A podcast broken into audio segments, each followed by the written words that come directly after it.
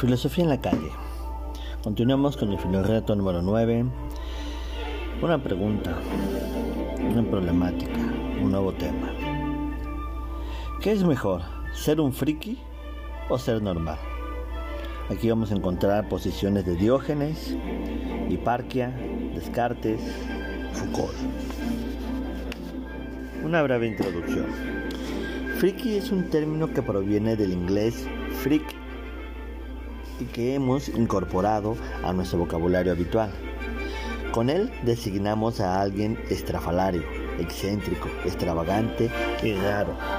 Un tipo de persona que tiene un comportamiento, unas aficiones y una forma de vestir poco o nada habituales. Pongamos por caso que te encara o que te encanta el manga, el pop coreano o el cosplay. Imagina que es el día de tu cumpleaños y tus amigos te regalan un disfraz de tu serie anime favorito o favorita. Te lo pruebas, te miras en el espejo y te encanta lo que ves. Estás guapísima. Al siguiente día, desgraciadamente, toca volver al instituto. Al levantarte de la cama, observas el disfraz que tanto te gustó colgado sobre una silla. Algo dentro de ti sueña con poder estrenarlo, pero otra voz te dice que seas una persona sensata y que no se te ocurra aparecer en clase disfrazada. ¿Qué haces? ¿Sigue las normas sociales o vas en contra de ellas? Elige ser normal o ser auténtica. ¿Merece la pena pagar el precio de que te tachen de friki? ¿Estás dispuesta a asumir libremente tu muerte social?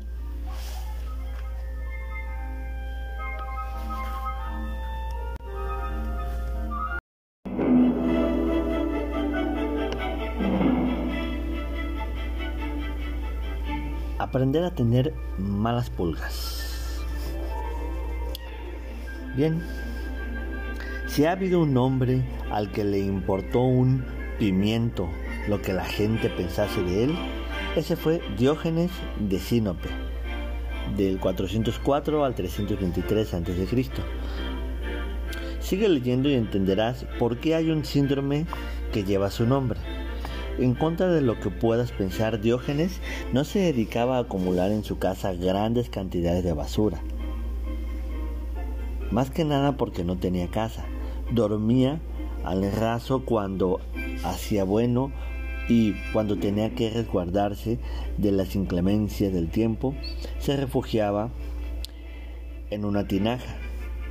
El síndrome que conoces lleva su nombre porque las personas que lo padecen muestran entre otros síntomas, algo que sí comparten con este filósofo, un comportamiento antisocial. Su conducta no sigue las normas que regulan lo socialmente aceptado. Les resulta indiferente la opinión que los demás pueden tener de ellos y no saben qué es la vergüenza. Diógenes te diría que no alcanzarás nunca la felicidad si obedeces las modas y las convenciones sociales. Si te sigues esforzando por ser normal, que te acepten e ir a la, a e ir a la última, serás un desdichado el resto de tu vida. La felicidad se paga con la incomprensión de los que te rodean. Por eso es preferible que el grupo no te acepte o que te fagocite. En lugar de seguir con el modelo de vida que te impone la sociedad, ¿Por qué no tomas como referente a los perros? Estos, aunque viven con nosotros, no siguen las convenciones, solo obedecen a sus impulsos naturales, no sienten vergüenza ni culpa, únicamente persiguen aquello que les hace bien y evitan lo que les causa algún mal. A los perros no les impresiona ni la fama ni la riqueza de los demás. Viven una vida sencilla, necesitan muy poco y no se sienten feos, gordos o sucios. No siguen ningún canon de belleza establecido artificialmente. No les afecta la opinión de los demás ni tampoco sienten la presión social. ¿No te gustaría vivir con esa libertad? Pues así lo hizo Diógenes. y por ello lo apodaron el chucho. El filósofo de los chuchos o de los perros te invitaría a ir disfrazado a clase. No desaproveche la oportunidad de disfrutar escandalizando a tus profesores y a tus compañeros más rancios. Cuando alguien se meta contigo por ir disfrazado, pregúntale, ¿acaso tus ropas no son también un disfraz? ¿No intentas con tu manera de vestir pasar por algo que no eres? Escandaliza a tus compañeros y oblígalos a pensar un poco en lo hipócritas e incoherentes que son. Este filósofo era un transgresor que se dedicó a romper los esquemas y las costumbres que aceptamos la mayoría. Diógenes buscaba liberarnos de la esclavitud que supone cumplir las absurdas normas sociales y para ello incomodaba, ofendía, molestaba al personal. No pretendía fastidiar sino, sino más, sino forzarnos a ver que en la mayoría de las ocasiones actuamos como autómatas y no pensamos porque hacemos lo que hacemos, damos demasiadas cosas por supuestos. Diógenes ha dejado un buen número de anécdotas que dan buena muestra de su filosofía. No estaba loco, ni era un payaso sino un filósofo que enseñaba con el ejemplo en, en vez de con discursos. Sus anécdotas son una especie de performance en las que buscaba la provocación y el asombro para obligarnos a replantearnos nuestra conducta y nuestros ideales de vida.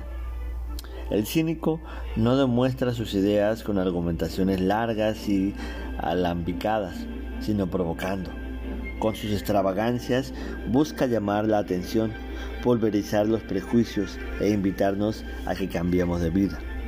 Su filosofía es una sátira que busca ridiculizar nuestros vicios, locuras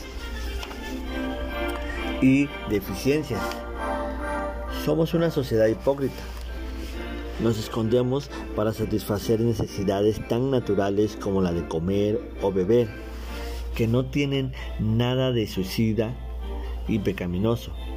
La mayoría se esconde para masturbarse, pero condenan a los que confiesan abiertamente su amor propio. Nos reunimos para comer y disfrutar juntos. A veces, durante estos momentos, comunicamos a los demás los placeres que estamos experimentando al saborear los alimentos en la boca. Imagina una sociedad que tuviese entre sus convenciones una norma que obligase a esconderse para comer y a guardar absoluto silencio sobre el tema. La gente se encerraría en el cuarto de baño y sacaría los alimentos escondidos en el bolsillo para comérselos con ansia, sin hacer ruido. ¿Qué diferencia hay entre la pulsión de comer y la del sexo? ¿No son ambas necesidades igual de naturales? ¿Por qué nos escondemos para satisfacer una de ellas? ¿El sexo no es pecado? No es pecado. La masturbación tampoco. Deberíamos sentir vergüenza por otras cosas que sí, sí lo son. La gente miente, insulta, critica, fanfo, fanfarronea, engaña, mira por encima del hombro, actúa sin pensar o sigue modas como un borrego a plena luz del día y delante de todo el mundo. Diógenes se masturbó en público, delante de todos, en el Ágora, uno de los lugares más sagrados de Atenas, donde se practicaban la democracia y la filosofía. Él no argumentaba con discursos sino con acciones, cuando se puso manos a la obra, los que estaban allí se escandalizaron y comenzaron a recriminarle su conducta. La respuesta del filósofo cargada de cinismo fue esta. Si frotándose el vientre se calmara el hambre como se hace con el deseo sexual, se, se solucionarían muchos de los peores males que afectan al ser humano. Diógenes rompe los tabúes sociales y defiende la inocencia y la naturalidad de la masturbación. Muchos filósofos piensan una cosa y luego viven otra. De ese perro viejo no podemos decir lo mismo. Según cuentan, una mañana apareció a plena luz del día con una lámpara en la mano, caminando por las calles de Atenas y gritando, Busca un hombre con esta performance interpretativa quería enseñarnos dos cosas. La primera es que necesitamos que nos alumbren en pleno día porque estamos ciegos de envidia, fama, riqueza y honores. Tanta ceguera moral tenemos que, nos, que somos incapaces de ver lo realmente importante. La segunda lección que quería darnos Diógenes es la de es la de es la de que no hay ningún modelo ilegal del ser humano que tengamos que seguir. ¿Por qué te esfuerzas tanto en ser como otros quieran que seas? Otra historia cuenta que cierto día el gran Alejandro Magno, rey de reyes, lo buscó porque quería conocerlo. El emperador encontró al filósofo tumbado tomando el sol y le preguntó si podía hacer algo por él. Diógenes le respondió, sí, apártate, me tapas el sol. Alejandro supo entender las palabras del filósofo. La felicidad se encuentra en la libertad de la autosuficiencia. Nuestra dicha no debe depender de terceras personas. Tenemos que aprender a sentirnos plenos con nuestros propios medios. Cuando los cortesanos que acompañaban al emperador comenzaron a insultar al filósofo por hablar de esa manera tan descarada a un rey, Alejandro respondió, de no haber sido Alejandro, me hubiese gustado ser Diógenes. Cuentan que otro día Alejandro se encontró a Diógenes inspeccionando con mucho interés una montaña de huesos humanos. Cuando le preguntó qué estaba haciendo, el filósofo respondió, estoy buscando los huesos de tu padre pero no puedo distinguirlos de los de un esclavo. Hay que sentirse muy libre para hablarle a un rey de esa manera y darle una cura de humildad a tal calibre. Diógenes cuestionó mucho y a muchos, molestó e incomodó con sus acciones filosóficas a todos sus vecinos.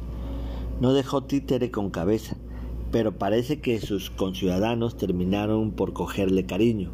Cuando murió, sobre su tumba alzaron una columna conmemorativa y sobre ella la estatua de un perro de mármol que, aunque tenía malas pulgas, se había terminado convirtiendo en un compañero fiel e inseparable.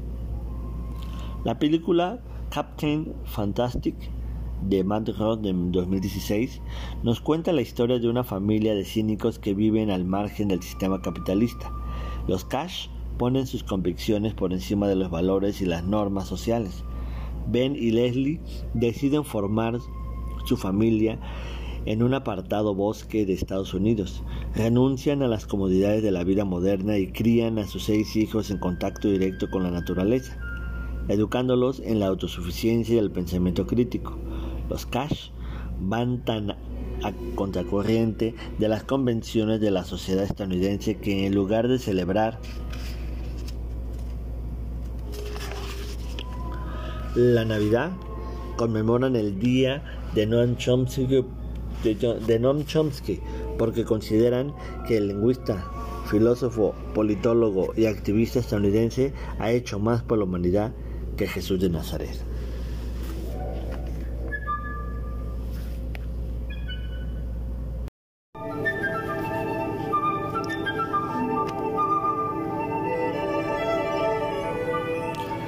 Una perra feminista. Hiparquia de Maronesa, del 350 al 300 a.C., también fue una filósofa de la escuela cínica que antepuso su libertad personal a las convenciones sociales. Pertenecía a una clase social acomodada, pero lo dejó todo para seguir la forma de vida cínica. Hiparquia fue una mujer rebelde porque rechazó la cultura machista de su época que impedía a las mujeres practicarla, practicar la filosofía. Una buena mujer debería haberse quedado en casa, tejiendo y criando a sus hijos. El ágora y los banquetes donde se practicaba la filosofía no eran lugares adecuados para una mujer. Y precisamente por eso los frecuentaba Hiparquia. En uno de esos banquetes, Teodoro el ateo, un filósofo que se encontraba de visita en Atenas, se molestó mucho por la presencia de una mujer en un lugar reservado a los hombres y se enfadó aún más cuando tras un discurso que le salió bordado, Hiparquia le metió una zasca que lo dejó planchado, demostrando que sabía argumentar mucho mejor que todos aquellos hombres. Teodoro le respondió que dejase la filosofía y se dedicara a tejer. Y Parker le preguntó si él habría preferido el arte de tejer o la filosofía. Teodoro se quedó sin argumentos y para avergonzar a la filósofa le tiró del vestido y la dejó desnuda delante de todos. Pero Hiparquia no se alteró lo más mínimo. La práctica de la doctrina cínica le había enseñado a no conocer la vergüenza y a considerar un cuerpo desnudo como algo natural. Teodoro quedó nuevamente humillado ante aquella chucha feminista. Hiparquia estaba tan por encima de las convenciones sociales que solía mantener relaciones sexuales con su amante cuando y como le venía en gana, aunque fuese en público, en plena luz del día. Para la filósofa cínica, el verdadero deber era seguir los impulsos naturales y hacer el amor cuando el cuerpo se lo pedía. Como aconseja mi padre, mi madre, que es otra filósofa cínica de las buenas. Al cuerpo hay que darle lo que te pida. Que te pide comer, come. Que te pide beber, bebe. Que te pide dormir, duerme. Que te pide trabajar, no hay que pasarse. No se le pueden dar todos los gustos al cuerpo. Lo que quiere enseñarnos Hiparquia, con su manera de vivir y de plasmar la sexualidad, es que no se puede ser feliz si obedecemos las modas y las convenciones sociales. ¿Cómo hubiera sido la vida de Hiparquia si no se hubiese revelado? Según nos cuenta Demóstenes, las mujeres en la antigua Grecia tenían tres roles, putas, amantes o esposas. Las cortesanas existen para el placer, las concubinas para los cuidados cotidianos, las esposas para tener una descendencia legítima y una fiel guardiana del hogar. La sociedad griega era patriarcal y la mujer estaba excluida de la vida pública. Si Parque hubiese sido una buena mujer, la habrían casado y encerrado de por vida en el gineceo, una habitación en las grandes casas griegas donde se recluía a las mujeres de la familia para que criasen a los hijos y tejiesen. Hiparquia con su filosofía, dio un golpe de Estado a la sociedad patriarcal y ocupó el rol destinado en exclusividad a los hombres. Si a esta filósofa cínica no le importó quedarse desnuda en mitad de un banquete delante de un grupo de hombres, imagina lo que pensaría de ir en clase disfrazada. Si eso es lo que realmente te apetece, recuerda que seguir las convenciones sociales no te garantiza la felicidad haz lo que te venga en gana y que sean los otros quienes conozcan la vergüenza.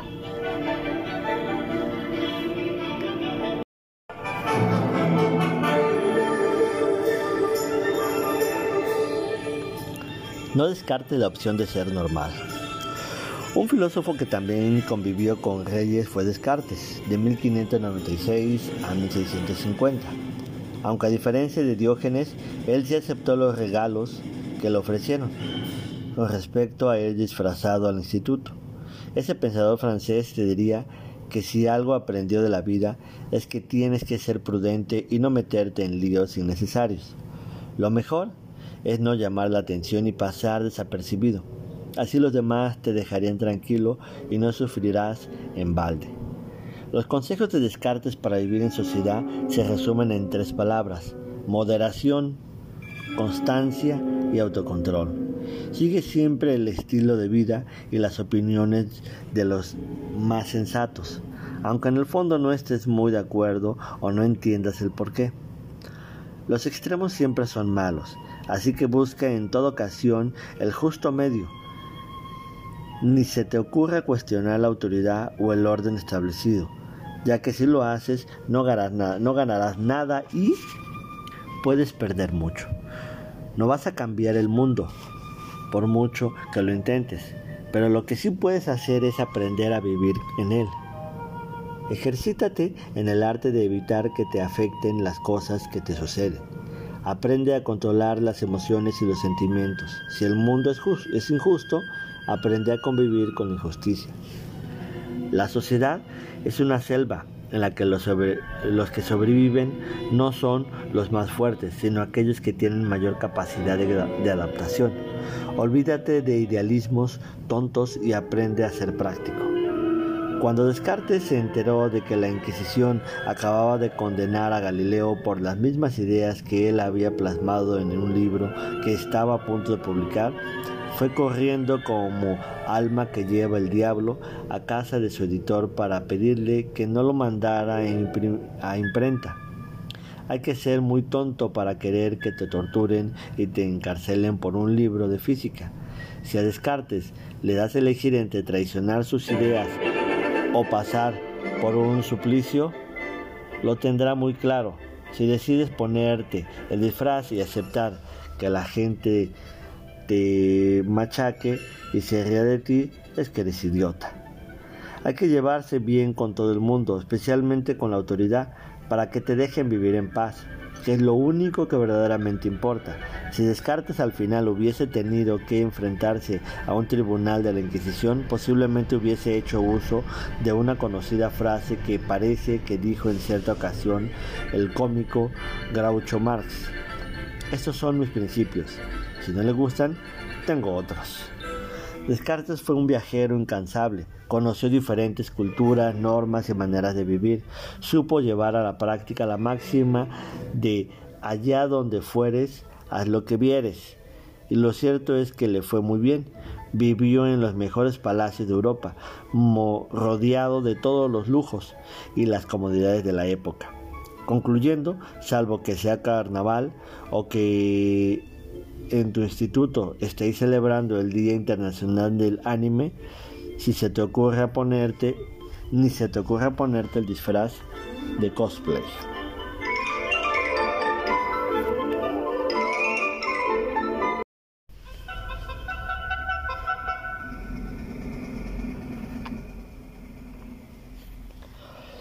¿Quién decide qué es y qué no es normal? ¿Por qué llevar un disfraz en carnaval o algo normal y el resto de los días del año no lo es? El pensador francés Michel Foucault, de 1926 a 1984, se preguntó e investigó quién decide qué es ser normal. Desde joven Foucault decidió llevar una vida alejada de lo convencional.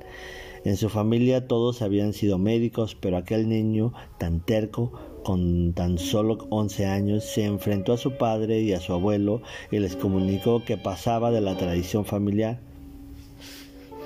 y que iba a buscar su propio camino. El chaval había salido contestatario y rarito. La cosa no quedó ahí. Al adentrarse en la adolescencia fue descubriendo que era homosexual. Esto hizo sufrir mucho a Foucault porque el filósofo había nacido en una familia muy conservadora y con fuertes creencias religiosas. Su padre no solo consideraba que la homosexualidad era una enfermedad, sino que además creía que era uno de los pecados más graves y una deshonra para la familia.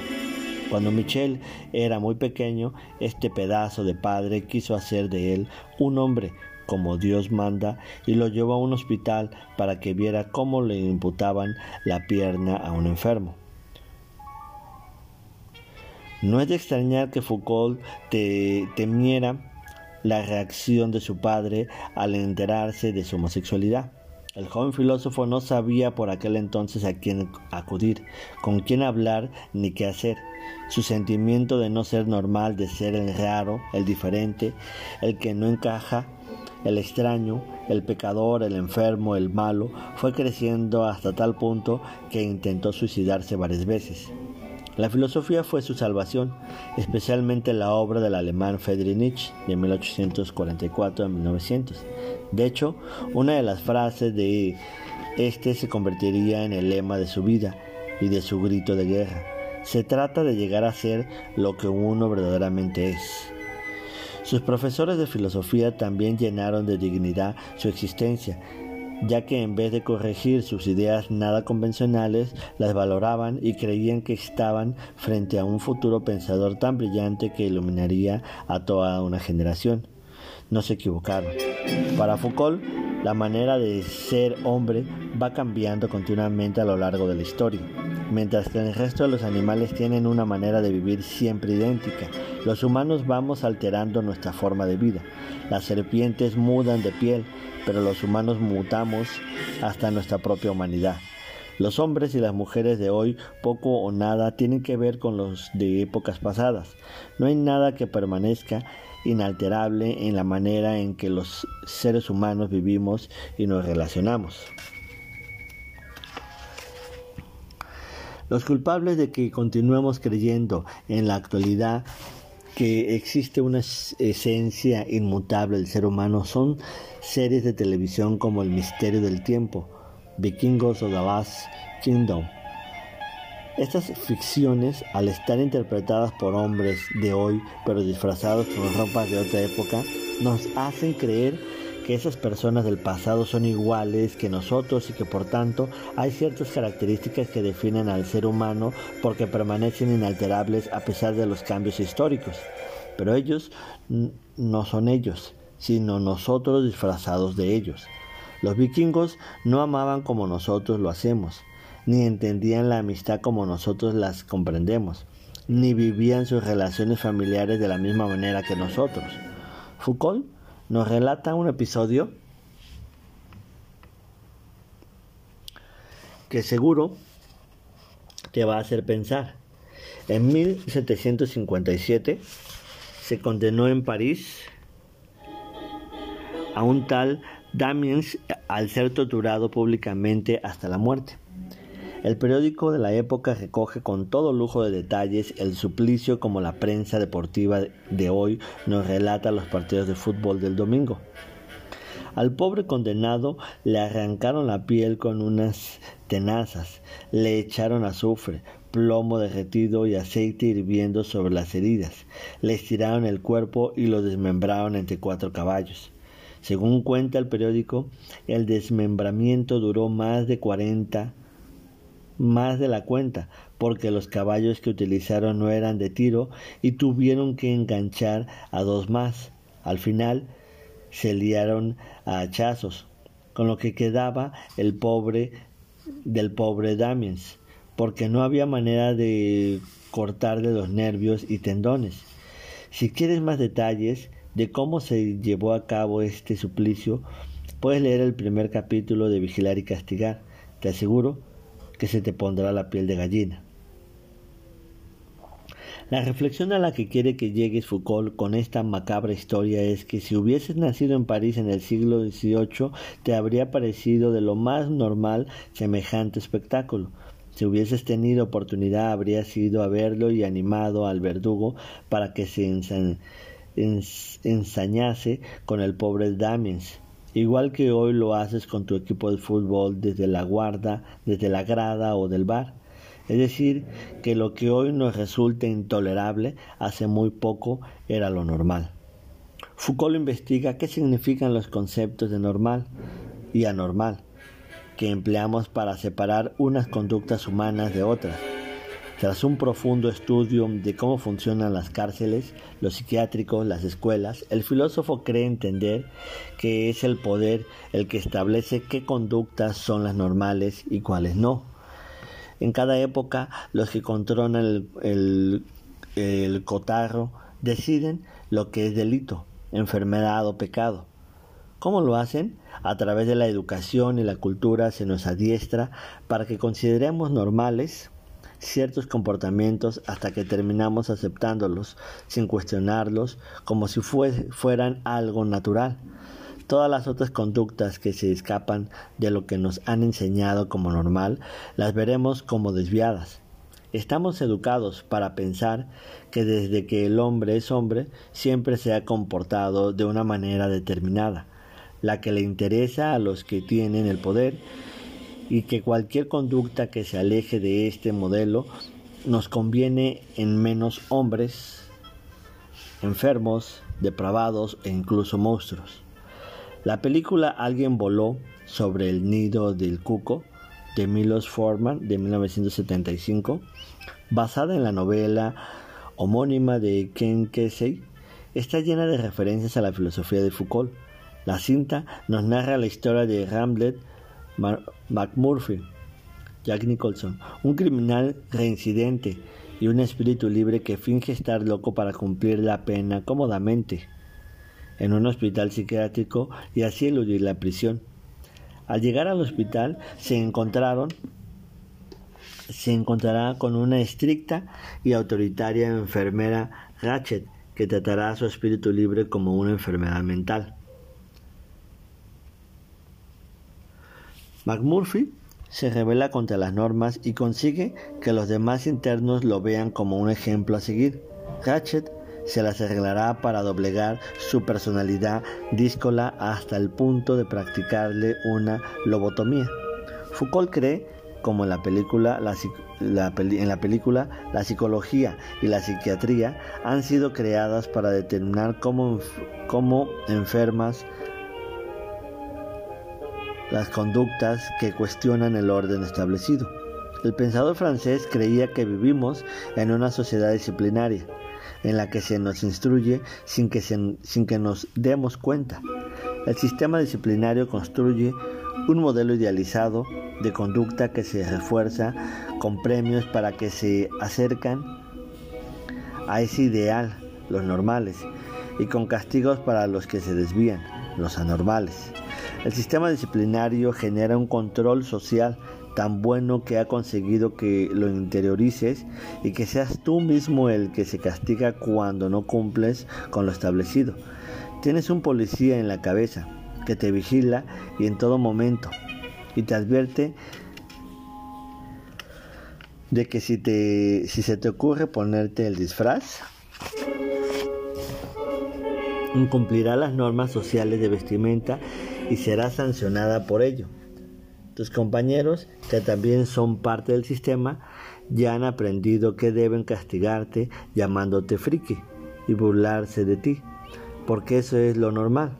¿Qué prefieres, atar o que te aten? ¿Ser friki o normal? ¿Libre o adaptado? ¿Insensato o sensato? ¿Loco o razonable? Y bien, hasta aquí este muy breve cuestionamiento, pregunta que nos hace pensar un poco. ¿Qué es mejor, ser un friki o ser normal? Diógenes, Hiparquia, Descartes, Foucault. Hasta la próxima.